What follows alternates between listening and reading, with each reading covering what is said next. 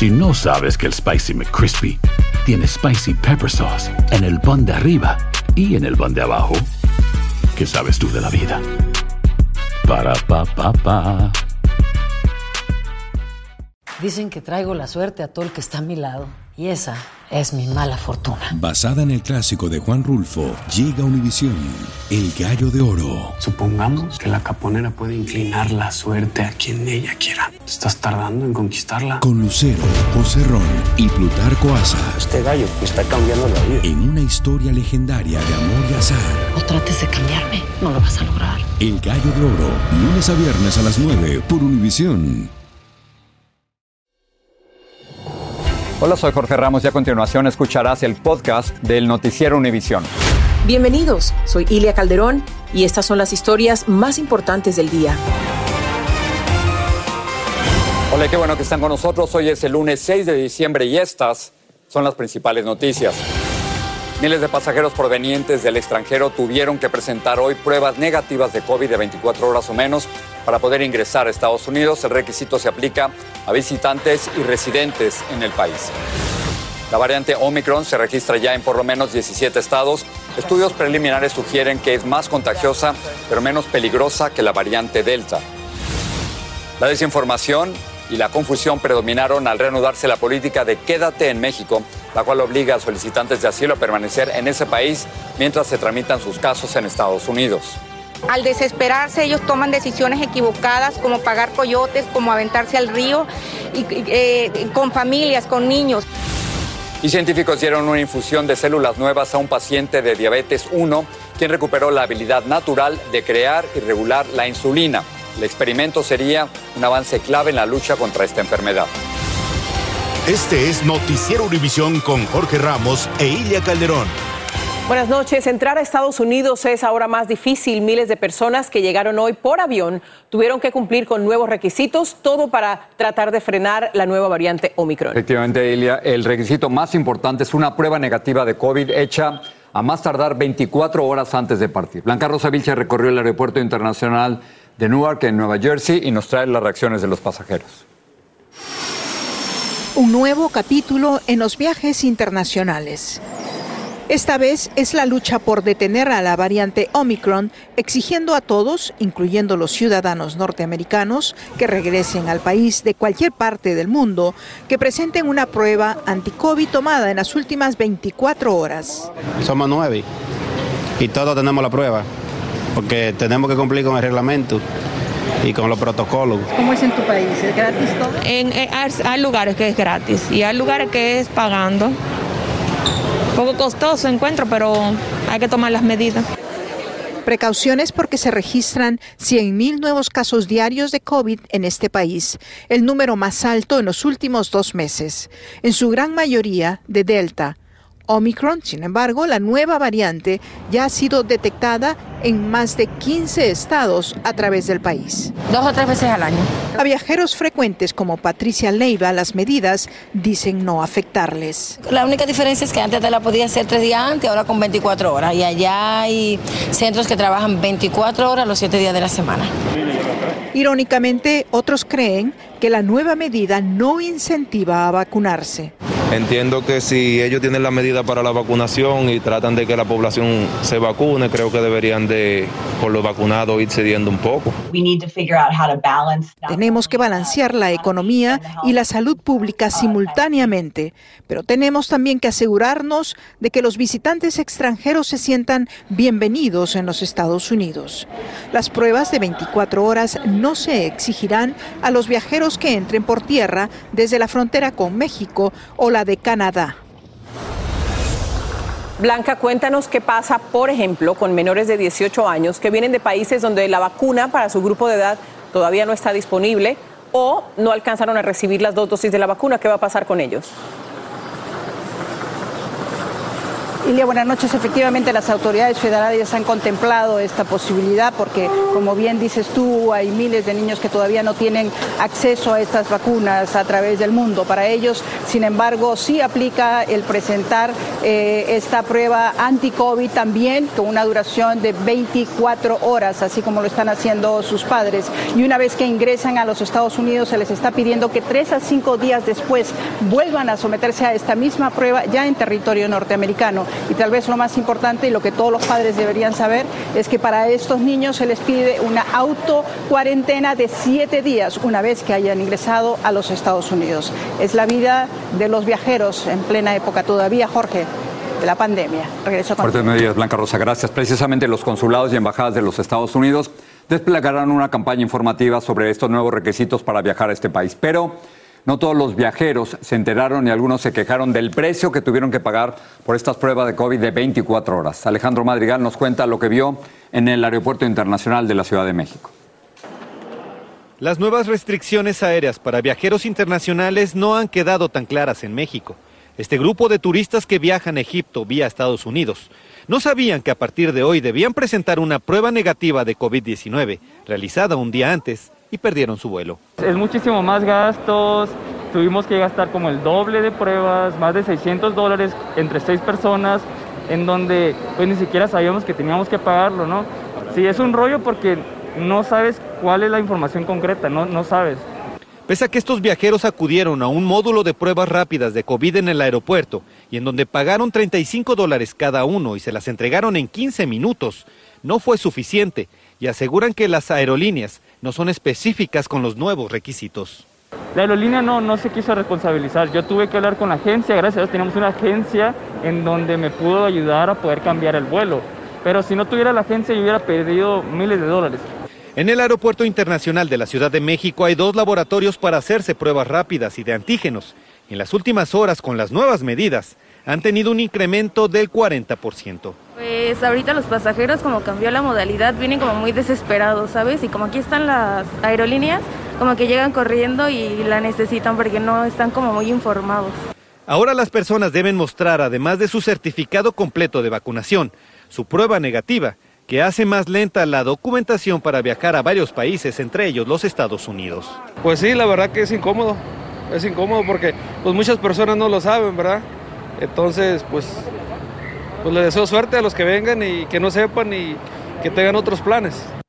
Bueno, Alejandro, me pregunto si tendrán estos laboratorios del aeropuerto de la Ciudad de México la capacidad de procesar a tantas pruebas de COVID con el incremento de viajeros y particularmente cuántas horas tienen que llegar antes del aeropuerto para poder irse.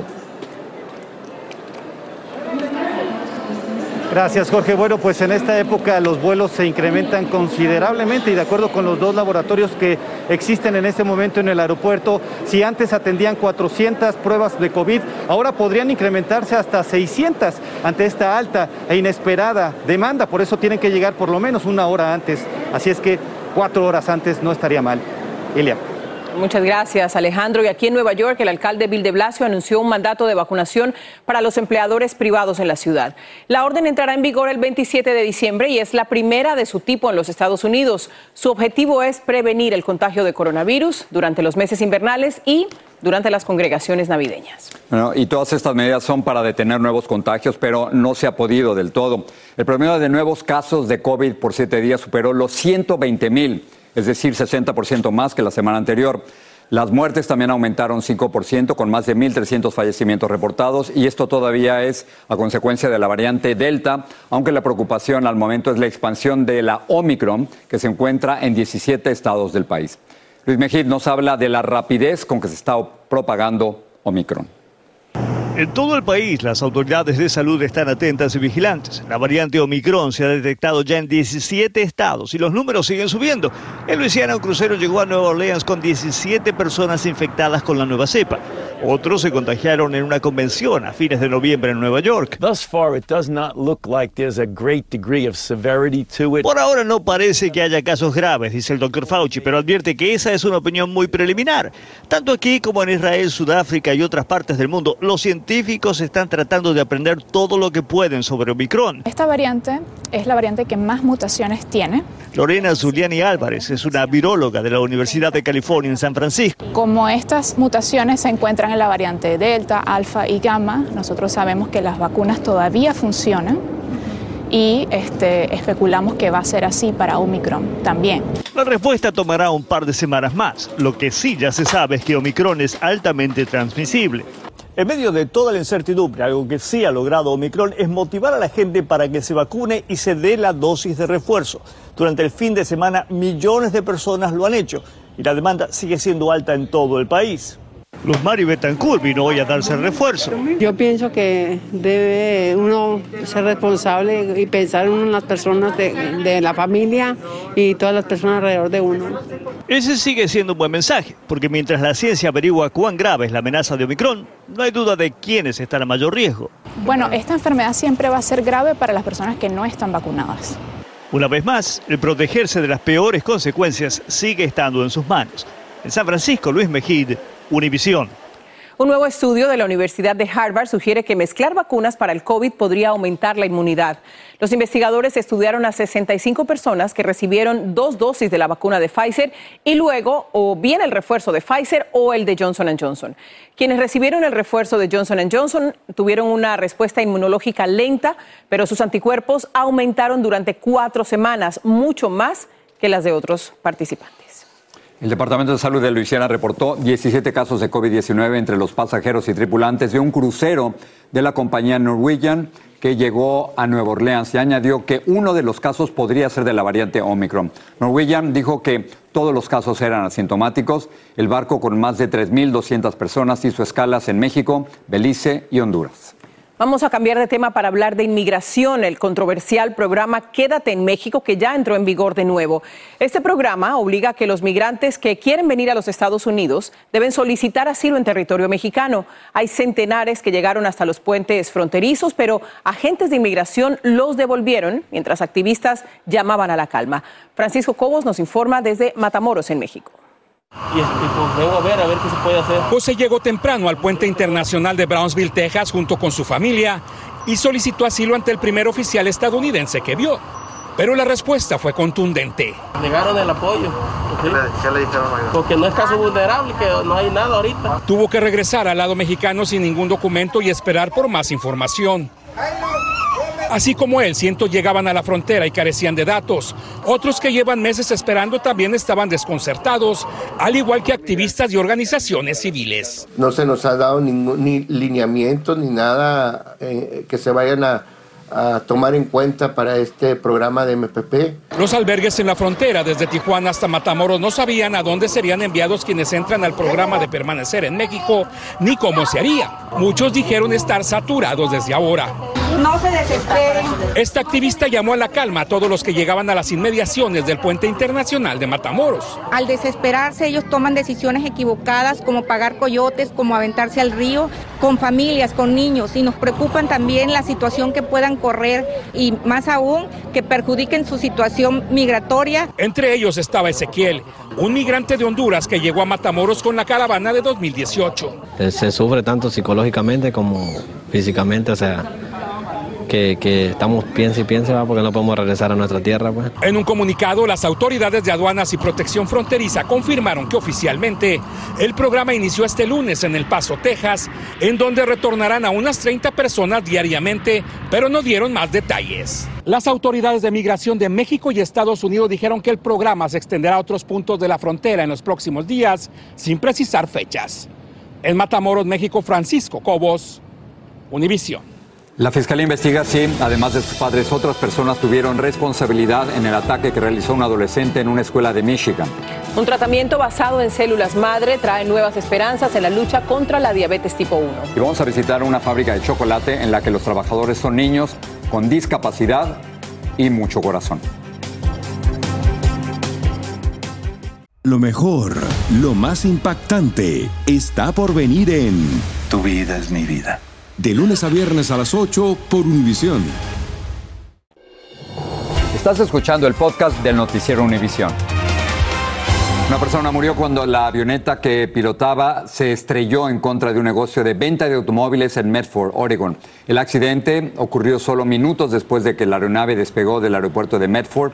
El incidente provocó la destrucción de 25 vehículos, pero el concesionario estaba cerrado y nadie en tierra resultó herido.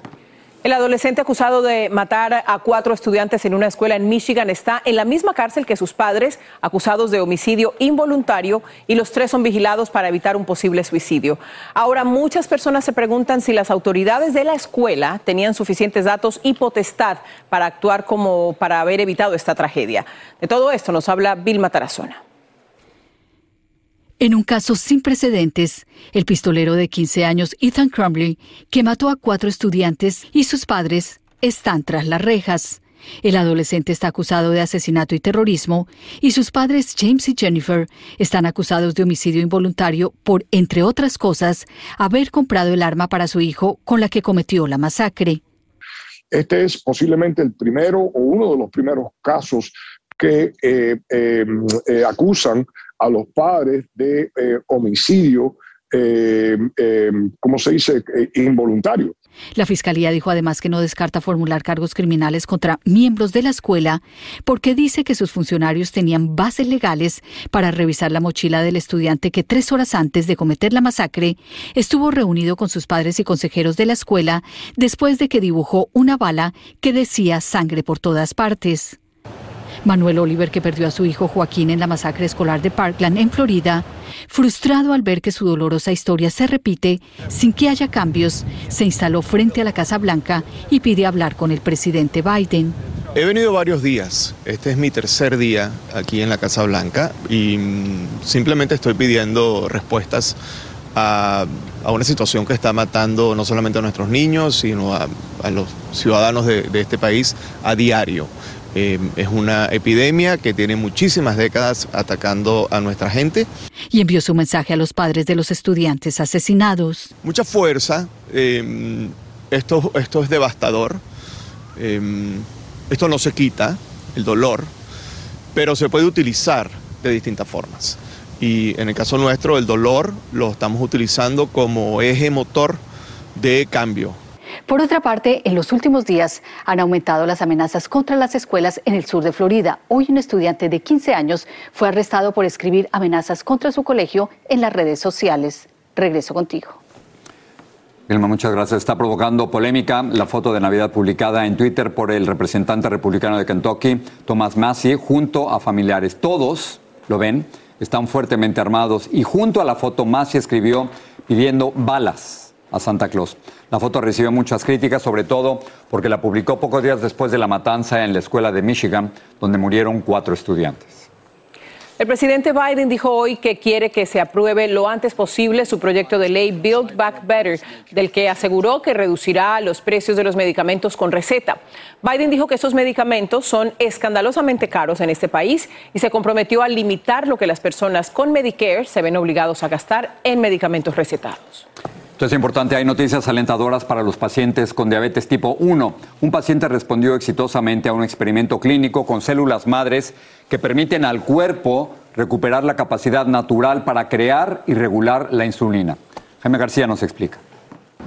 En Estados Unidos, poco más de 32 millones de personas han sido diagnosticadas con diabetes tipo 1. Donde los pacientes pueden tener problemas muy severos a causa de que no pueden regular la insulina en su cuerpo, uh, donde pueden tener uh, azúcar que se baja tan bajo que causa que se desmayen. Personas como Virginia Barrera, quien tiene que vigilar de cerca su nivel de insulina con un doloroso proceso diario. Verse la sangre, pincharse los dedos, ¿verdad? Que es una molestia.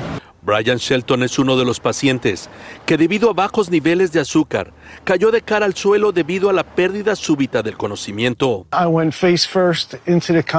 Sin embargo, la vida de Brian cambió por completo gracias a un prometedor tratamiento experimental de infusión intravenosa de células madre realizado por el laboratorio Vertex. Ah, el trasplante de células madres ah, en un paciente con diabetes tipo número 1 ha causado ah, que esta persona se haya curado de esta enfermedad. Las células madres son prometedoras porque pueden reproducir el tejido humano que se desea. En el cuerpo de los diabéticos su organismo ataca las células del páncreas que producen insulina. Con el innovador proceso, se va la causa del problema introduciendo células madre, que se transforman en las mismas encargadas de crear y regular la insulina, logrando restaurar las funciones normales que se perdieron. Me siento liberado, dijo. Nos da eh, la esperanza de que algún día ah, podamos tener una cura completa para la diabetes tipo número uno. Con ese nuevo tratamiento va a ser diferente. Vamos a ya no sufrir mucho. En Los Ángeles, Jaime García, Univisión. En Haití, un grupo armado liberó a tres personas del grupo de 17 misioneros con sus familias, quienes secuestraron en octubre. Así lo informó la organización estadounidense Christian Aid Ministries. Entre los liberados hay un niño y su madre. Ya son cinco las personas liberadas y 12 que continúan en cautiverio. El grupo estaba compuesto por 16 estadounidenses y un canadiense. Estados Unidos va a boicotear los Juegos Olímpicos de Invierno en China en febrero, pero será un boicot diplomático. Esto significa, como dijo la portavoz de la Casa Blanca, que los atletas estadounidenses sí podrán participar, pero ningún diplomático asistirá. Esto es en protesta por las violaciones a los derechos humanos en China. Vamos a pasar con Patricia y un adelanto de la edición nocturna. Claro que sí, gracias Ilia. Bueno, un nuevo estudio reveló cifras alarmantes sobre la presión arterial entre la población durante esta pandemia. Los científicos descubrieron un aumento considerable, especialmente entre las mujeres. Entérese más adelante por qué. Y además, preste mucha atención si usted consume carne de cerdo, porque están retirando del mercado más de una docena de productos por una posible contaminación de listeria. Les vamos a contar cuáles son esos productos afectados. Así que acompáñenos esta noche en la edición nocturna. Hay que estar atentos si consumen carne de cerdo. Por supuesto. Gracias, Patricia. Muchas gracias. Bueno, Univisión visitó el mundo de chocolates, una fábrica en México que les proporciona un sueldo y un oficio a jóvenes con discapacidad. Volvemos con ellos.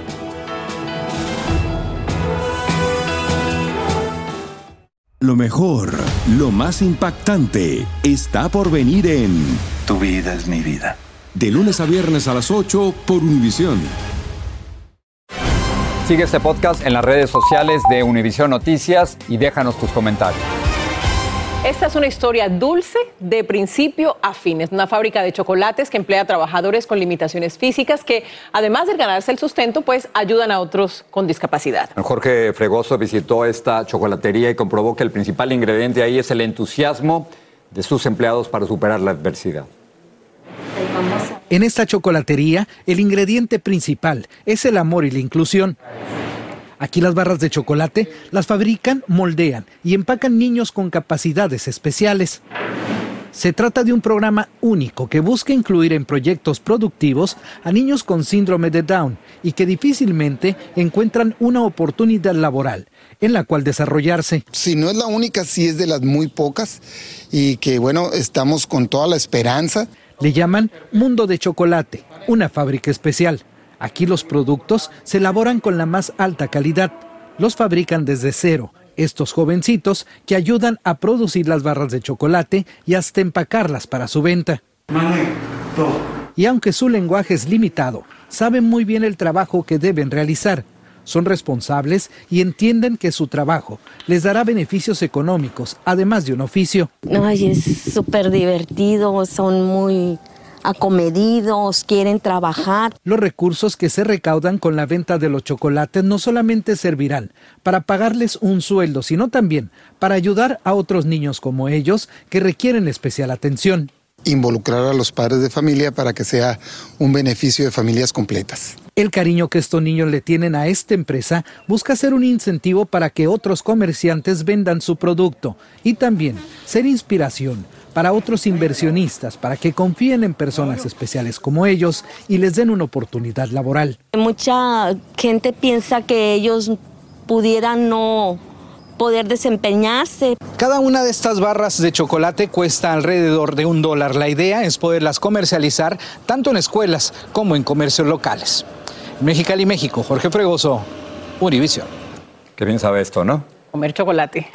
Para terminar, fíjense, la NASA seleccionó a 10 futuros astronautas entre 12.000 aspirantes. Entre ellos está un puertorriqueño de 37 años y actual comandante de la Fuerza Aérea de los Estados Unidos. Los 10 recibirán un adiestramiento especial durante dos años. Esto incluye cómo operar la Estación Espacial Internacional y además, Jorge, aprender ruso. Y es posible que, que varios de ellos puedan regresar a la Luna después de, de varias décadas en que, que no se ha visitado. Estaremos pendientes de esta misión. Gracias, buenas noches. Esto solo es el principio. Porque lo mejor, Esto no se va a quedar así. lo más impactante, ¿Por qué? Soy tu madre. Esta mujer me robó. Por favor, abre tus ojos. está por venir en ¿Entendiste? Tu vida es mi vida. De lunes a viernes a las 8 por Univisión. Y eso sí que amerita un brindis, ¿no crees?